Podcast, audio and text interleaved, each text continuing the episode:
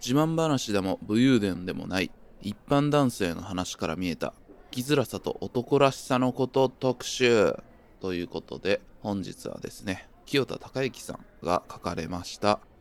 自慢話でも武勇伝でもない一般男性の話から見えた生きづらさと男らしさのことという本を取り上げて話していきたいと思います。はい。この清田さんの本ね、心の砂地ではですね、第24回2020年の8月の配信分でですね、さよなら俺たちというですね、ジェンダーに関わるエッセイ集を取り上げています。はい。ここ砂的にもなんかターニングポイントじゃないけど、反応もね、すごくあった回で、うんここからなんかこういうことを2人で話したりとか真面目に捉えていく感じのきっかけをくれた本でもあり配信でもありっていうことで結構僕としては考えるきっかけをくれたりとか自分の人生の転換点の一つにもさせてもらったのかなみたいな感じで、うん。そうですね。まあやっぱり、ジェンダーって僕らにはやっぱり逃れられないものですから、まあこういうジェンダーそのもののトークテーマ以外の時、コンテンツとかを考える時にも、まああの回をやったからこそ、ここってこうだよねみたいな物差しが生まれた回ではありましたよね。そうそうそう、うん。っていうところでこの清田さん桃山商事っていうユニットでもなんか恋バナをこう収集するユニットとして活動されていて恋愛の話であるとか性に関わることであるとかっていうこと。まあ恋愛の話を聞いていったらそういったジェンダーっていうものの問題が浮かび上がってきて今はそういったことを書かれたりとかいうがメインの活動というかライターとしてねそういうことをやられたりみたいな感じでね活動されている方なんですけれども「さよなら俺たち」に書かれていたことで、まあ、重要なファクターとして、まあ、今回も多分出てくると思うんですけども doing と being っていう定義。定義っていうか、今を生きる人が being と doing と、まあ、人の中にあるよねっていう話があってで being っていうのは、まあ、出会ること。自分が何を考え何を感じどんなことを思いながら生きているのかっていうことで doing っていうのは結果や実績役割や能力っていう、まあ、言ったらこう外、まあ、社会に対しての評価される自分とか、まあ、そういったこと、まあ、することっていうことを評価される doing みたいな分け方があってはい。この「さよなら俺たち」っていうのはタイトル通り、まあ、その男性性に関わるジェンダーっていうことをいろいろな角度で清田さんがエッセイとして書かれたんだけれどもビーイングっていう部分がやっぱり俺たち男性には足りてないんじゃないのかっていうビーイングを語ることビーイングを捉えることっていうのが足りてないんじゃないのかっていうことが、まあ、うん浮かび上がってきたり、まあ、その辺の問題をいろんな角度で捉えたりっていうエッセイでしたね。うん、そうですね。そういう男性の現在地の確認みたいなうん、要素がかなりね、強い本なのでやっぱジェンダーそもそも自分男性としてジェンダーとか考えた時に自分がどうなんやろうみたいなことを考えるきっかけとしては最高の本ですよね。寺田君はもともとそういったジェンダーに関わる、えっと問題とかっていうことにちょっと関心があって、はい。ね、自分でもその SNS で発信してたりみたいな時期があったりとかいうのがあって僕も高校生の時になんか先生に上野千鶴子先生の本勧められたりして読んだりっていうのとかもあったんだけどなんかまあちょっと興味があって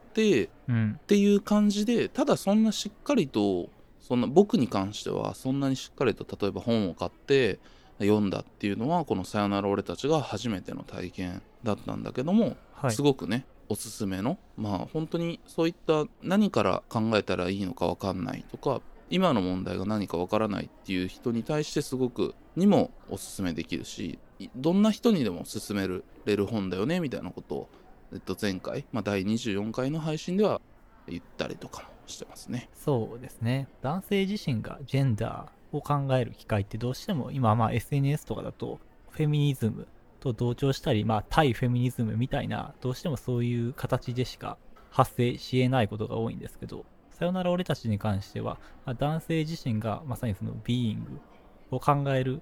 こと、まあ、自発的に考えれるような本になってるっていうところがうん。一番いいいかなと思いますね、そのあたりはフラットに考えられる。そうだね。うん。というところでですね、まあ、振り返りとしては、まあ、前回第24回こういうことを話しましたよっていうことでで今回のもうちょっと長いタントルなんですけども自慢話でも武勇伝でもない一般男性の話から見えた生きづらさと男らしさのことというタイトルの本なんですけどこれは、えっと、前回というか「まあ、さよなら俺たちは」エッセイ集だから清田さんの自身の体験とか、まあ、聞いてきた話とかを自分軸でかなりエッセイとして書いていくっていうものがまとまったもんだったんですけども今回はインタビュー集なんですね。タイトルの通り一般男性、えー、とこの中だと10人10章に分かれてるのかな？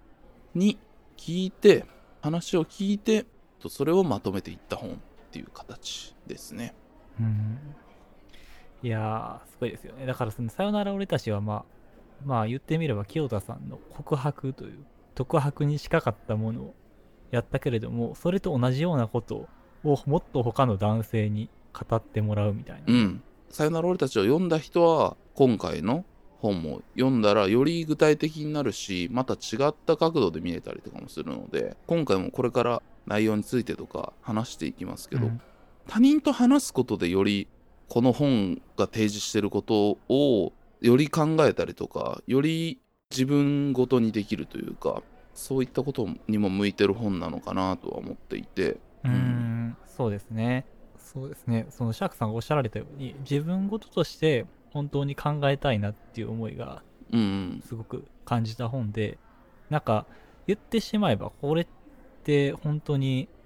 なんていうんやろ人には本当言えないような自分の性的な悩みだったりとか挫折とかいろんなものを結構赤裸々に語ってらっしゃるじゃないですか。う多くんの人が。だからそれぞれの人がね。うん、それ自体がものすごくいいことやなと思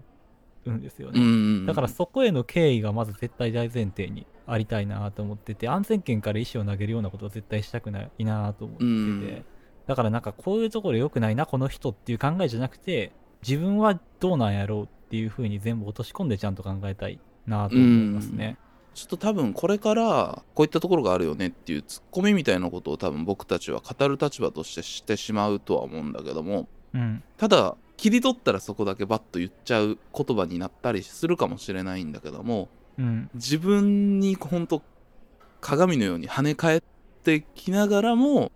語っていくっていう感じになるのかなっていうふうに思ってる。うん、そうですね。うん、それは絶対そうですね。僕らも清廉潔白なわけじゃ絶対ないから。もちろんもちろうんんもちろん、でもこうやって僕たちが語ることで、まあ、よりこれを聞いてくれてる人がこの本を手に取ってほしいっていうことと社会の問題である個人の問題を提示してる本なのでそういったことを清田さんが提示してくれた問題に僕はすごく見えてなかったけどそれを提示してくれたことにすごく感謝をしているのでなんかそういったことがより多くの人に伝えればいいかなという配信できればなと思っております。はい。この番組「心の砂地」は音楽漫画映画日常生活に潜む違和感などなどさまざまな物事について探求し続ける教養バラエティです私シャークンですはい。そして私が寺田です。よろしくお願いします。ということで本日も始まります心の砂地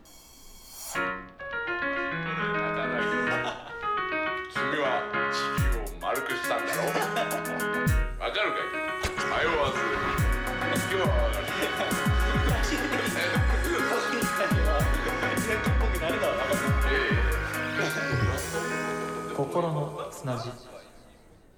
じ。ゃあ先にですね、えっと、著者である清田孝之さんの紹介をさせていただきたいなと思います。1980年東京と生まれ早稲田大学第一文学部卒業。文筆業恋バナ収集ユニット桃山商事代表。これまで1200人以上の恋バナを聞き集め恋愛とジェンダーをテーマにコラムやラジオで発信している。ケイクス、アンアン、スバルなどで連載中。桃山商事としての著書に二軍男子が恋バナ始めました。モテとか愛され以外の恋愛のすべて。単著に、さよなら俺たち。良かれと思ってやったのに男たちの失敗学入門がある。ということでですね。寺田さんはね、そういったジェンダーとかの話をに興味があるときに、ウェブの連載とか、まあ、ケイクスとかかな？とかでも、そうですねはい清津さんの記事を見て読んでいて知ったっていうところがあったりとかで、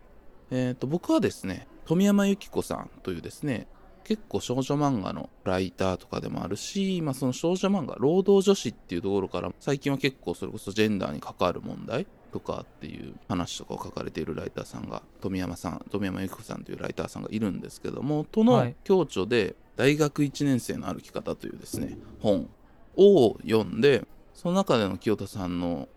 コラムみたいなところにすごく衝撃というか、まあ、それこそジェンダーに関わる話みたいなことを書いてあるんだけどもそこにすごく結構パンチをもらってこの人の書くこと面白いなっていうことで気になっていたっていうところで「さよなら俺たち」が出たっていう感じですね。はい。で今回、えーと自慢話でも武勇伝でもない一般男性の話から見えた生きづらさと男らしさのことというタイトルの本なんですけれども、えっと、先に概要みたいなのをちょっと紹介しておきましょうか。はい、お願いします。男の考えていることはよくわからないのか？感情の言語化と弱さの開示の先にあるものとは？劣等感権力欲マウンティングホモソーシャル処女信仰 ED DV 見たくなかった自分と向き合った男たちの切実な自分語りの記録ということなんですけれどもはい。今回はそのインタビュー集です。プライベートのことなんでいろいろフェイクを混じってあったりとか、ちょっと事実を変えてたりとかいうことはしてあるんだけれども、自分のその生きてきたことみたいなことを語っているんだけども、どのように生きてきたかっていうところと、ジェンダーの問題みたいなのがすごく、なんていうかな、重なっていくというか、なんかそれぞれ全然立場も違うし、あの年齢も違うんだけども、浮かび上がってくるのはその男性性っていう問題とか社会の構造とか、なんかその人自身じゃなくてなんかこう何か大きな壁みたいなのがすごく立ち上がってくる感覚になるよねこの本を読んでいくとっていうのは思っていて、そうですね。まあ、やっぱりその、男性同士の付き合い的なものがいかにまあ男性の人生に影響してるのかみたいなところが、うん。うん、結構いろんな出来事のトリガーになってるのはやっぱりそういった男性性によるものが多いんやなって改めて気づかされるシーンが多いですね。うん、何度も言ってますけども清田さんの前著になるのかなの「さよなら俺たち」っていうのは清田さんが自分視点で語ってくれていってるエッセイっていう感じの本であったんだけども今回ってその、まあ、前後に清田さんの導入と終わった後にこう後書きみたいなのがついてるんだけどもはい。それぞれに委ねてるところがある本だなと思ったのね今回の本は。うん、確かにね。結論というかさ、その、話の進んでいく方向っていうのが、結構変化していく人もおれば、結構一定でずっと終わる人もいるし、そうそうだね。うんうん。で、まあ、あと、清田さん自身が後書きで、なんかなかなか内面のことが、こう、引っ張り出せなかったみたいなことを書かれてるところもあるし、だからやっぱりその、それぞれが個人に委ねられてる感っていうのは読んでてすごくうん思いますね。そうなんだよねだから多分これってその、例えばインタビューって、まあ、ドキュメンタリーは嘘をつくじゃないですけどもうん。言ってほしいことを誘導するインタビューってあると思うのねその人が語っていることでもうんうん。でも多分これってすごく本当にそれこそ一般男性の語りっていうことに多分重点を置いてまあその事実関係とかはちょっと多少脚色していてもそこをかなり大事にしてるからだから過剰にこうパンチラインみたいなのを入れようともしてないしそのすごく起伏がある人もあればさっき言ったようにスッとずっと語っていくっていう人もいたりっていうところのまあ、だからすごく紳士的にその一般男性っていうに向かい合ったインタビュー集だと思うのねうん。だからその、まあ、それこそこれが語るのに適しているって言ってるのは多分それぞれ多分思うこととか考える問題っていうのがかなりずれてくるんだろうなっていうところがこの言い方が正しいのかわからないけど面白い本だと思うのねそうですね。まあ、うんそれぞれみんな刺さるところとか、まあ、衝撃を受けるところとか、共感するところとかが全部別になると思いますね、確かにね。うん。やしなんかそういったことをしてくださいって言われてるようにも僕の読み取りでは感じた気がしたそれをさらにこう読んだ人で共有することで発展していけるようにうん。こうバシッとこうだっていうんじゃなくて投げることで議論じゃないけど、まあ、話とかそういった自分自身ともそれこそ自分自身とも対話してくださいみたいな投げかけがされてる感じがしているので、うん。まあ、この本を手に取ってもやっとこうすごくする気持ちをその後でクリアにしたいなら「さよなら俺たち」をこの後読むっていうのもありかなとも思ったりとかしていて。まあそうね、その順番は確かにいろいろ人によって合うところがあるかな。うん。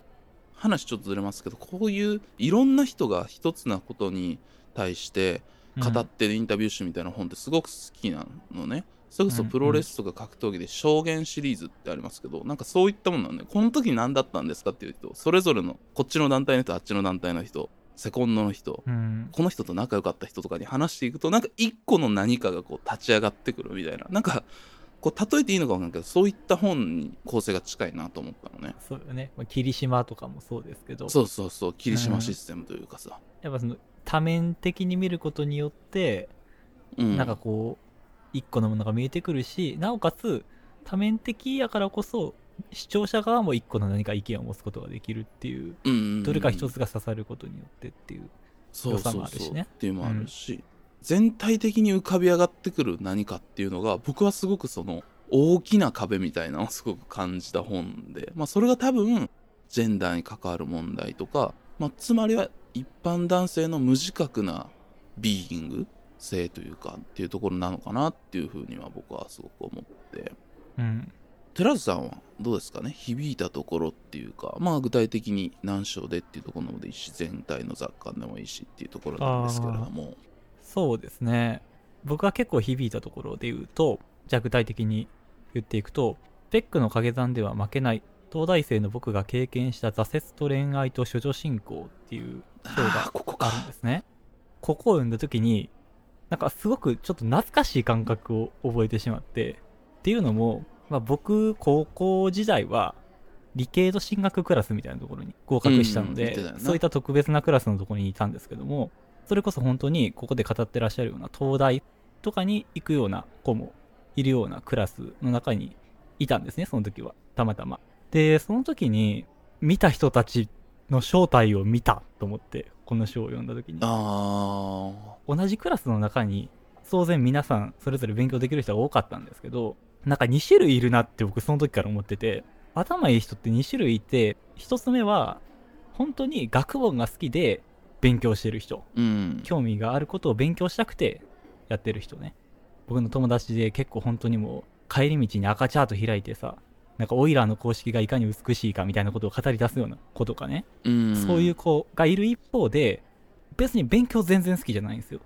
勉強、何か学問に興味があるわけじゃないけど、勉強ができる人っているんですよね。そういう人ってなんでこんなに原動力を持ってるんやろってずっと思ってて、で、それを、この章を読んだ時にすごくなんか答えを見たなと思って。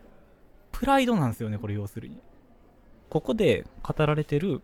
現役の東大生の方ですね。最初の方で本当にまさに、えー、と勉強を頑張っていってセンターとか失敗してっていう挫折とかの話をされてるんですけどここの中で一切何を勉強してたかみたいな話出てこないんですよね。うなん何に興味があったから必死で勉強したとかどういうことがやりたかったからとか出てこなくてうん。プライドの話をずっとしてるんですよね。悔しかったとか、あの友達に負けたっていう話をずっとしていて自分のプライド負けず嫌いみたいな原動力なんですよね。うん。だからそれ一点でやってる人たちってなんかすごいなと思ったし男性ってやっぱそれを得ることができるじゃないですか。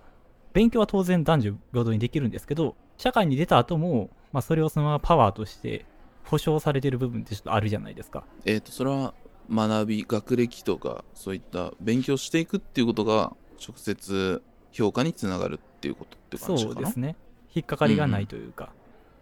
清田さんのと書きでも書いてあるんですけどもそういう勉強っていうものが男性にとって勉強ができるとはどういう意味を持つのだろうかっていう問いかけが書いてあるんですけどテストや順位や偏差値という軸が入ってくるや否やそれが凄さを示す指標となったって書いてあって、うん。学問っていうものと関係なくなんかパワーみたいなものにあるんですよね。ああそうだね。だから負けず嫌いの人はそのパワーを得るために勉強するっていうことになっててあれだよね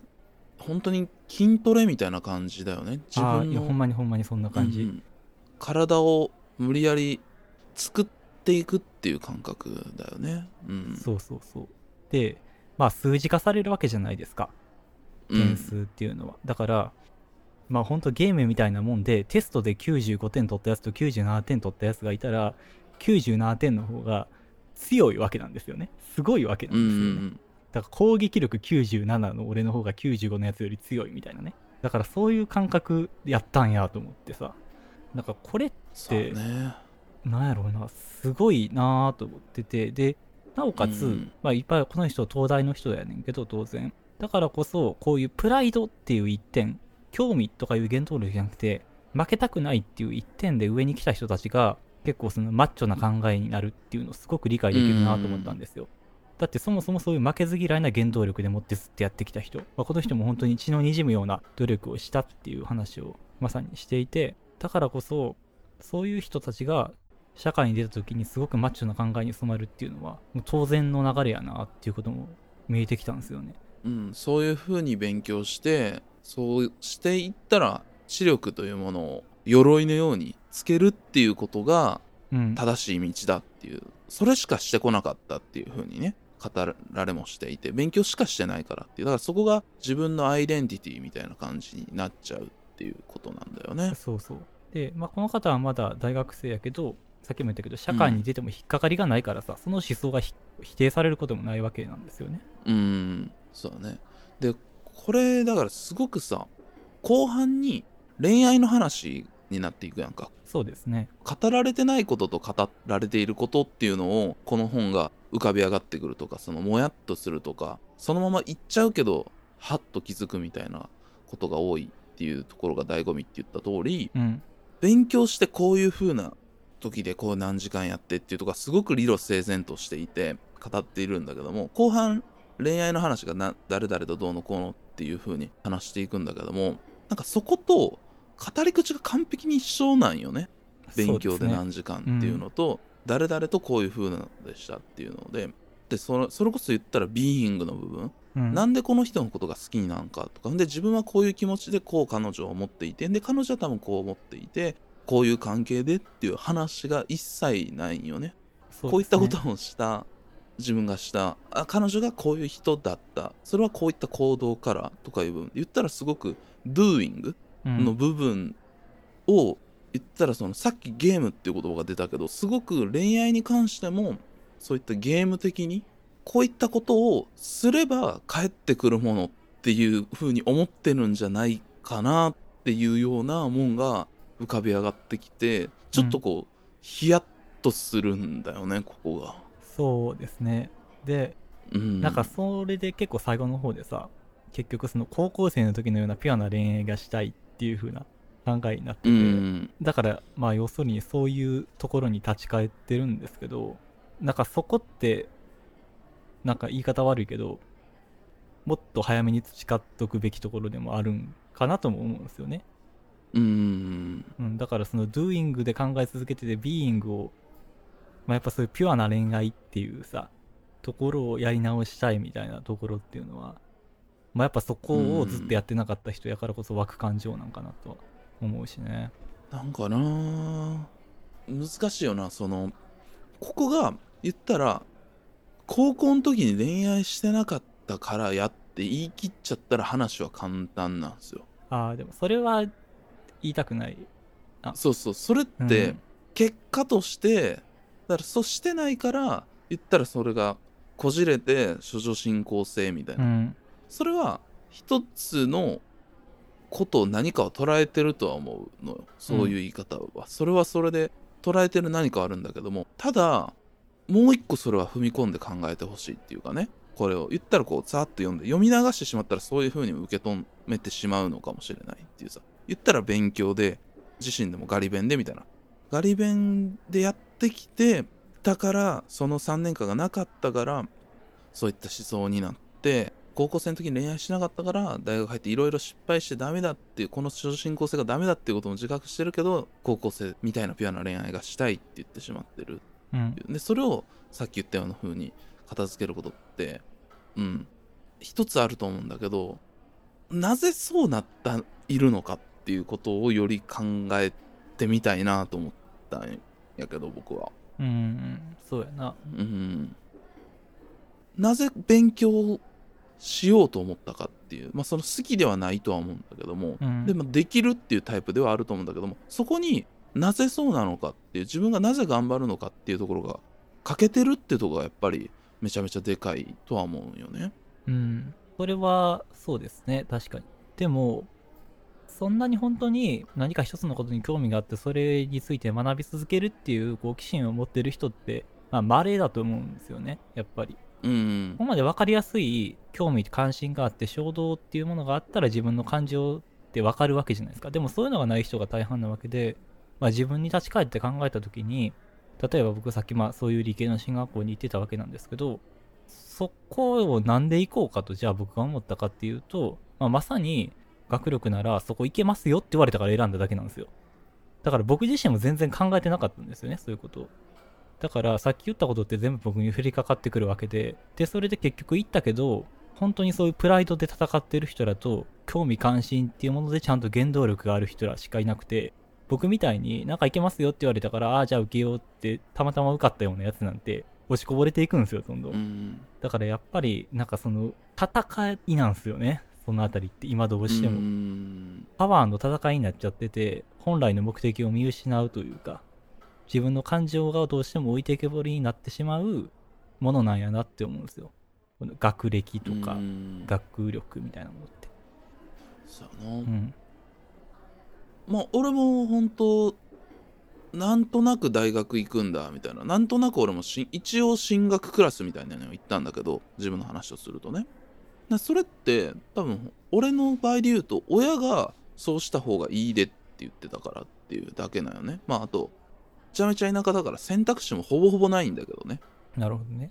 うん、だからこの話とか今の話とかも聞いていて思ったのはその自分で選択するみたいなことを10代のうちにどれだけできるかみたいなことっていうのはかなうんうりん。自分の思想の幅を広げるか否かっていうところに関わってくるんじゃないのかなと思っていてそれはめちゃくちゃありますね。この話もちょっと気になってるのは家庭環境の話がないんよね？受信の。ああ、まあまあ、最初の方とかは、その構成とかはありますけど、なんかそこまで多くはないですね。他の語り手そと比べると。うそうそうその辺の話とかも本当は結構関わってくると思うのねそれこそずっと勉強漬けだったらさ結構家庭の割合ってでかかったと思うのいた時間とかさうん。でもそういったところでも多分そういった自分が何がしたいかとかどういったことを考えてるかっていう会話とかもあんまりできる環境でもなかったんじゃないのかなっていうふうにはこれは書かれてないことだから僕の読み取った想像でしかないんだけども、うん。なんかそういったところでの、まあケアじゃないけど対話人と話すことで分かる自分のことっていうのってあるしなかなか難しかったんかなとかいうこととかに最後僕は落ちたっていう感覚がある。あとやっぱそうなるとやっぱ繰り返しになるけどこれ他の章とかでも立ち上がってくることなんだけど、うん。すごく頑張って理路整然としている言ったら doing の部分がめちゃめちゃしっかりしているからこそなんかそれを感情とか人との関係とかに対しても全部それが機能するカードだと思ってしまっているうん。男性たちっていうのはすごく浮かび上がってくるなとは思っていてそうですね。うん。あの、社会で生きていく上で引っかかるところがないから、それが当然恋愛にも通じるやろうと思うやろうし、家族関係にもつなが、通じるやろうと思っちゃうっていう節はやっぱあるんじゃないですかね。うん。ちょっとこれは表現難しいけどゲームの攻略法みたいな感じの、うん。一つの攻略法を全部にゲーム的に当てはめてしまっているみたいなさなんかすごいマッチングアプリをめっちゃパターンでやってる人みたいな、はいはいめっちゃやっていろいろ出会うけどみたいな人からもそういったことを感じたりもしたしなんか全てにそれがはめようとしてるんじゃないのかなっていう部う分、ん。これは僕もやっちゃうことだだからすごくわかるんだけども自分から自分のことでもあるし自分が関わることだからその気持ちとか感情が乗っていっていい部分だしプラス相手の気持ちとか感情とかを乗せないといけない部分なんだけどちょっと自分から離れて問題を外部化して整理してしっかりこう渡すみたいなさってすることで多分うまくいくことってめっちゃあると思うんだけどうん。そこが自分と外部の問題ですよ。本当は自分の問題なのにっていうなんか外部の問題ですよみたいな感じでかけ離すことで言ったらビーイング自分が出会えることと離れてしまっているから全然掛け合わない。うんうん。それってコミュニケーションじゃないよっていう。コミュニケーションじゃないしちゃんと話ができてないよっていうことに陥ってしまっているのかなみたいなことがすごく散見されたっていうのをですたりとか。ねでもその状態にすら気づけてないっていううん。感じになっちゃうからね。そうそうそうそうう。んうん。っていうところが思ってたりとかしますね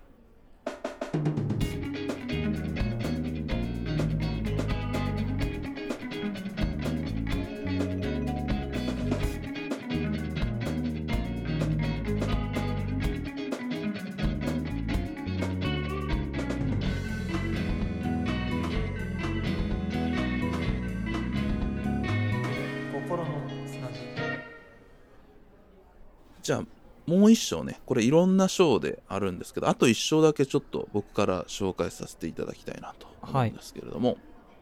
自分は何者でもないコンプレックスとかが語られている話なんですけれども、えーとこれだ、えーとタイトルの名前がね賢い男だと思われたくて借り物の言葉でマウンティングしていた僕が自分の言葉を獲得するまでと吉原拓也さん。20代外資系 IT 企業勤務、まあ、これ仮名ですけども。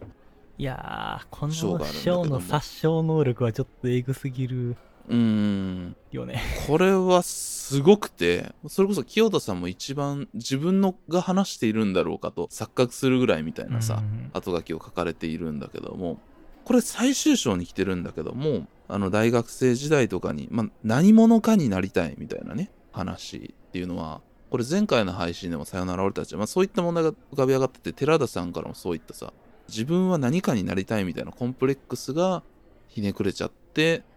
マウンティングであるとかそのマンスプレーニングって言われるようなことになってたりするんじゃないかっていう話をしてたりもするんだけどまあそういった話をねあの語ってくれてるって感じで。はい。うん。これはめちゃめちゃ自分にも見覚えがあるし、まあ、実際になんかさ例えば TBS ラジオで荻上チキさんの番組を聞き豊富な知識や鋭い分析そしてニュースに対してはっきり意見を言う姿勢などそういうものものがとてもかっこよく憧れを抱くようになりました。いや。まあうん。荻上チキさんの名前はね出たこともありましたけどこそうそう。そこからポッドキャストでサブカルチャーや社会問題を扱う番組を広く聞くようになり自分の新たなキャラ作りじゃないですけど社会や文化について一加減ある自分になりたいという思いが芽生えたきっかけだったように思います。もう身に覚えがありすぎてさこの辺りはね。うーん。そうだな。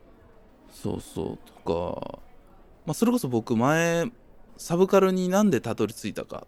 サブカルっていうものをなんで僕が愛好するようになったかっていうところで語ったこととすごくクロスする感覚があって、うんうんそうですね。これまあ先に自分の話をしちゃうと僕もほんとそういった感覚。何者かになりたい、まあ、僕は音楽やりたいと思ってたけどもでも実際そこには才能がないっていうことに気づいてダラダラとやりながらなんとなく諦めつつある。っていうところで自分は批評とかそれこそ今やってます。語ることとかなんかそういったところの視点は向いてるなと思って、うん。まあ、それこそ今こうやってポッドキャストをやるに至ってるしそういったところをすごく愛好すること捉えることっていうのが得意だっていうのででそういったところを許容してくれるサブカルチャーっていうものに浸ることでなんとか生きてこれたっていう話をしてるんだけどもうん。でも僕は自分を語ることがうまいからそういったいい部分にある種美談的に語っちゃってるんですよあの回っていうのはね。ああまあそれを美談とする能力が、自分には、まあ、あるから。ってことね。なぜなら。うん。でもこの章で語られてることと一緒だと思うんですよ僕もね。ああなるほど。うん。本筋は一緒なんや、ぜひ読んでほしいなとも思うんですよねここをね。会話あまあ、うん。この回これはまあしかも発達障害っていうことが分かるっていうとうん。ころとかも含めてですね、まあ、僕の身の回りでも本当にそういう方ものすごく多いしそういう苦しみとかが付随してくるっていうのがもう本当に僕何人も会ってきたような人たちなんですよ。まあ僕自身もその辺には当然あるしだからこそなんかすごく読んでいて辛くなったね。うん。なんかうーんなんやろうな。悪意があるわけじゃないじゃないですか。変な話。そうだうね、ん。なんで自分がさあのそういうマウンティングとかをしちゃうんかっていうこととかに気づいてどうするかみたいなさ。で最後はさあのどんな内容であっても自分が感じてることを正直に言語化するのが気持ちいいっていう言葉が出てきたりするっていうさうん。とこまで至るんだけども。いいですよねそこは。うん。でもそもそもこの人が抱えてるさっき言った何者かにならなくちゃいけないみたいなうん。ところっていうのが、まあ、欲求であると同時に、まあ、それがだんだんなんか義務みたいになってくるというか圧としてのしかかってくるっていうところもあって、まあ、この方が語ってる言葉で言うと、まあ、相手の役に立たねば賢くあらねばっていう意識が働くようになっていく。そもそも自分の欲求だったものがどんどん自分を追い詰めることになっていくみたいなことってものすごく多くあるじゃないですか。男性性の話で言うとなんかあんまり許されない気がしちゃうんですよね。甘えだったりわからないっていう状態が。うん。もちろんなんかこれそれを助言するっていうマンスプレーニング的な気持ちよさもあるまあ良くない気持ちよさもある一方で自分の中ではでもそれはお前らが求めるからやってんだみたいな被害者意識的な感情になっていくっていうところがなんかすごくよくわかるというか。うん。だって頼りたいでしょみたいな。頼ってくるじゃんみたいなさ。そういう意識になっちゃうんですよね。うん。なんかそこを本当に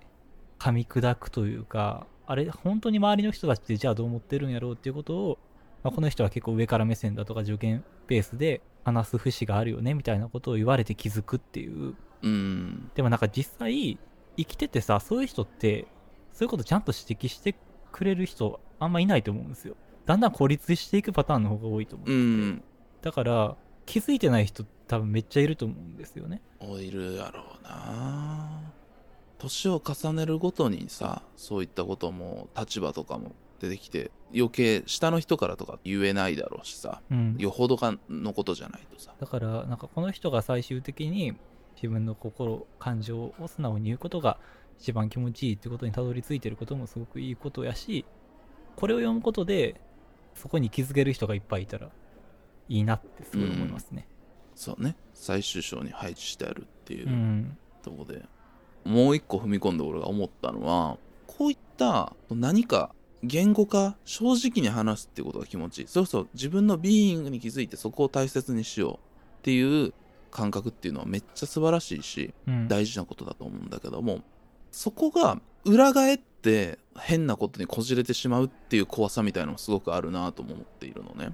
僕は。ああ、なんかその気づきみたいなこと？うん、うん。そうそうそう。だからどんな内容であっても自分が感じてることを正直に言語化するのは気持ちいいっていうのはすごく素晴らしいことではあると思うんだけども、うん。なんかそこがそれこそマンスプレーニング的なところと結構さ境界線というかはかなりニアリーやんか。言語化感じてることを正直に言語化するっていうこととなんかそれを思っているよってことをバッと伝えちゃうっていうさ自己開示することとそこの相手にこうなんていうかな説明しちゃうっていうところっていうのは結構ニアリーだなと思ってるので、まあ、僕は。全然共存する概念ではあると思いますよ。んそうそうそうだから一つそれこそゲーム的な考えじゃなくて一つクリアしたからうん。じゃあ気づいたからこういったこと言っても大丈夫とかいうわけではないやんかああ、まあ、それはそうだよな。うん。でもなんかそうなっちゃう怖さみたいなんてすごくあるなって思ってて最近そういったいろんな動きみたいなのを見ててもうーん。あとプラスでその言ったら自分が弱いっていうことを自覚するってことは大事これも何回も繰り返しになるんだけどでもなんかそれをお互い弱いよね俺たちっていう風に共有してしまったらそれこそ俺たちになっちゃうみたいなさ弱いんですっていうビーイングをさらけ出してしまう大会みたいな感じになっちゃうこともあるよなっていう恐ろしさみたいなのをちょっと想像して考えたりとかしたんだよね。ああ、なるほどね。特にさ、そういう弱いんだよね的なことをちょっとこう面白おかしく内省的に語るっていうものすでにそのホモソーシャルの中であるじゃないですか。だからそれになっちゃうことあるよねっていうことやねんよな。自己開示が結局。でもだからそこってでもそこってその一つ本を読んだこういうことに気づいた学んだっていう自負っていうのがさまざまな問題とかを学んだっていう自負がかなり厄介者だなって最近すごく思ってて。ああそう。うん。だからさ俺は気づいてるぞ的なことになっちゃうのよやっぱり、うん。何回か過去でもそうそう言ったかもしれんけどさこのうん。そう結局ジェンダーに無自覚な人を見下しちゃうみたいなことは絶対避けたいうんうんんですよ。それこそ初めに鏡として自分に跳ね返ってるってことを僕たちが気をつけながら自分に言い聞かすように言ってるのもそこが怖いからうんだと思うのね。そうですでねでも書いてあることがさすごくなかった視点だから僕もこうやって取り上げたいっていうとこ思ってるしシェアしたいっていう、まあ、ある種興奮してるよねそれは。うんうんそれって学んだっていう興奮もあるし語るっていう興奮もあるのよ。うんでもこの興奮って相当厄介だなと思ってるのよ。うーんそうやな。まあ、うん。やっぱそういう気持ちよさって危ないのよな結局。だからその本質がブレるから。うん、だからそこでなんかその俺の持ったその興奮でそのままさ、うん。大事なとこも塗りつぶしてしまってるとこ絶対出てくるんやろうなって思ってすごく気をつけたいなって思ってんのね。うん。そうやな。うーん。なんかそういったことも気をつけたいなってていうところも俺は最終章のその正直に言語化するのが気持ちいい。自分が感じてることを言語化するのが気持ちいいって素晴らしいことだと思ったけどなんかそういったことを思った。それこそすごく自分にねこう照らして読んじゃったから特に最終章は。うんそうですね。うんだから本当にそうやな。なんかまあここにはそのいろんな一般男性のね話がさ自由に載ってるわけですけどこの世界にいる何億人の人の10人分を見させていただいただけであり知った気になりたくないというか、うん、うん、そこはやっぱ体系的にすぐに落とし込んで考えたりとかしたくないなっていうところはずっとそうだね。あるかな。だからさ、まあん。ジェンダーのこととかを語ってたら絶対最終的にまあ学び続けていきたいですねっていう 結論になっちゃうのっまあ毎回て言うんやけど。もうそこなんですよ絶対に。そうね。うん。ここでこうだっていう、まあ、それこそ決定エンター終わりみたいなにしちゃダメなんだよね。ダメだって言い聞かせなあかんから毎回そういうこと言うんだよねそうそうそう俺とも。なんか結論ってないので、うん。結論を出す結論を出しても明日には変わってるかもしれへんし。うん。そうそうそう、うん。もちろん。もちろんそれと人によっては結論が違うわけでうん。あの考え続けていくことのすごくいいきっかけになるっていうところなんですよね結局こういう話って。そうだね。なんかそういう問題の特効薬みたいなもんって多分全てのものにないしうん。うん。問題が起きているっていうことに関してはね。いやーそうですね。こうできるだけ細やかに見れるようになりたいしでもヒントにはなるかもしれへんと思っていて勉強することは。うんうん。勉強することでさっき言ったような興奮することとか自負生まれる 自負がまた厄介者であるけれどもただ学び続けるしかないよなとは思ってるのね僕の態度としてはさ。うん。そうやな。あとなんか僕が結構これまで生きてきてよくあるパターンよく見るパターンとしては今僕らはすごく少しずつやけど結構そのジェンダーだったり男性性っていうものを自分の中で解くほぐしながら考えてるんですけどそういったことに一切触れてなかった人が、触れた瞬間に僕らよりはるかにぐわーっといろんなことが柔軟に考えられるようになることとかうんあると思うんですよね。なんかそこの進むスピードってずっと止まってた人がガッて進むこともあれば一歩ずつ進んでいく人もいるしだからなんかさっき言ったようになんかあんまり関係ないんですよね。今今どれだけ知ってるかっていうことよりも、